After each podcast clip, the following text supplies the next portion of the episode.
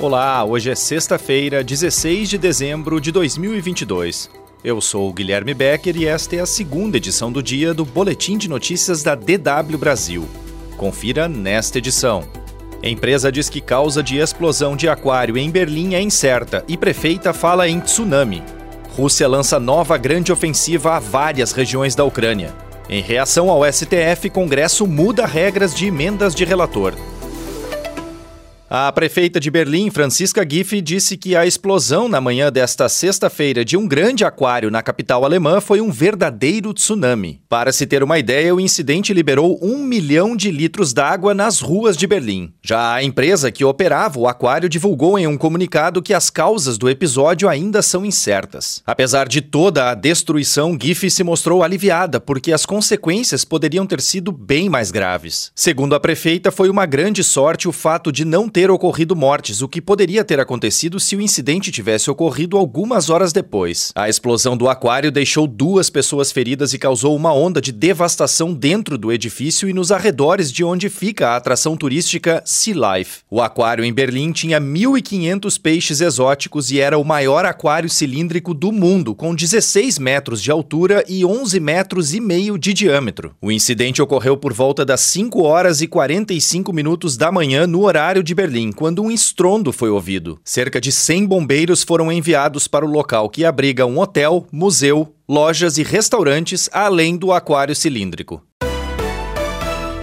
Segundo autoridades ucranianas, a Rússia lançou nesta sexta-feira uma série de novos e maciços ataques em diversas cidades e regiões da Ucrânia. Na capital Kiev, por exemplo, as sirenes de alerta tocaram pela manhã, o que fez com que boa parte da população fosse para abrigos antiaéreos. Muitas pessoas se aglomeraram nas estações de metrô, que teve o serviço interrompido durante todo o dia. A infraestrutura de energia, aquecimento e água foi danificada também em outras regiões, como no leste leste, no sul, centro-sul e centro-oeste da Ucrânia. Devido à intensidade dos ataques, a empresa que opera a rede elétrica da Ucrânia informou que o tempo de reparo do sistema de energia deve ser mais longo do que os anteriores. As autoridades ucranianas também promoveram cortes emergenciais de energia em todo o país. A administração da capital Kiev divulgou que a cidade resistiu nesta sexta-feira a um dos maiores ataques lançados pelas forças russas desde o começo começo da invasão da Ucrânia, e que 37 de um total de 40 mísseis teriam sido abatidos pelos sistemas de defesa antiaéreo da Ucrânia.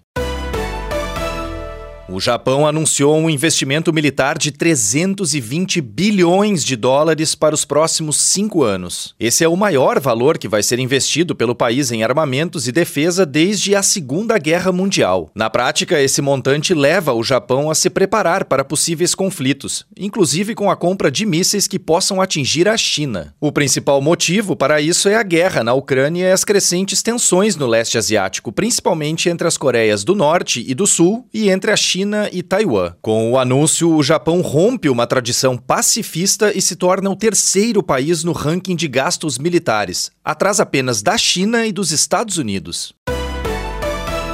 O Twitter suspendeu a conta de vários jornalistas nos Estados Unidos. Esses jornalistas escreveram recentemente sobre o novo proprietário da plataforma, Elon Musk, e as mudanças ocorridas na rede social. A empresa não justificou a suspensão, que atingiu, por exemplo, repórteres de grandes emissoras e jornais como The New York Times, Washington Post e CNN. Após a súbita suspensão das contas dos jornalistas, Musk acusou os repórteres de compartilhar informações privadas sobre seu paradeiro, mas não apresentou provas da sua acusação. A suspensão ocorreu após o Twitter ter banido, na quarta-feira, uma conta que rastreava os voos do jato privado de Musk utilizando dados públicos. Musk assumiu recentemente o controle da plataforma, alegando que defenderia, acima de tudo, a liberdade de expressão na rede social.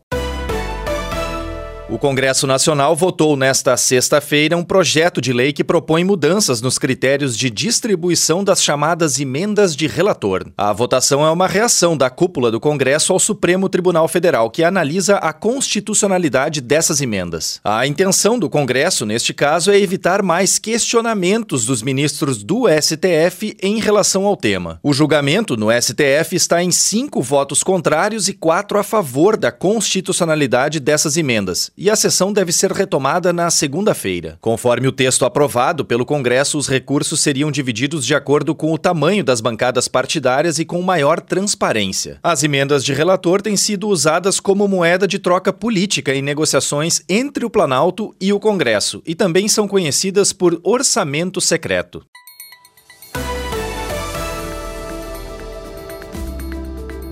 Terminada a edição desta sexta-feira, eu gostaria de dar um aviso aos ouvintes e dizer que esta foi a última edição do Boletim de Notícias da DW Brasil. Nos últimos dois anos, o boletim foi ao ar de segunda a sexta-feira, pela manhã e à tarde, trazendo sempre as principais informações do Brasil e do mundo. Em janeiro, a DW Brasil vai lançar um novo podcast semanal, temático, com análises sobre os temas mais importantes do noticiário nacional e internacional. Esse podcast vai rodar nas mesmas plataformas de áudio que a atualmente veiculam o boletim de notícias, ou seja, Spotify, Deezer, Apple Podcasts, Google Podcasts e Alexa. Enquanto isso, acompanhe a cobertura completa da DW Brasil no nosso site dw.com e nos nossos canais no YouTube, Instagram, Twitter e Facebook. Fica aqui então o nosso muito obrigado aos ouvintes. Um abraço e até breve.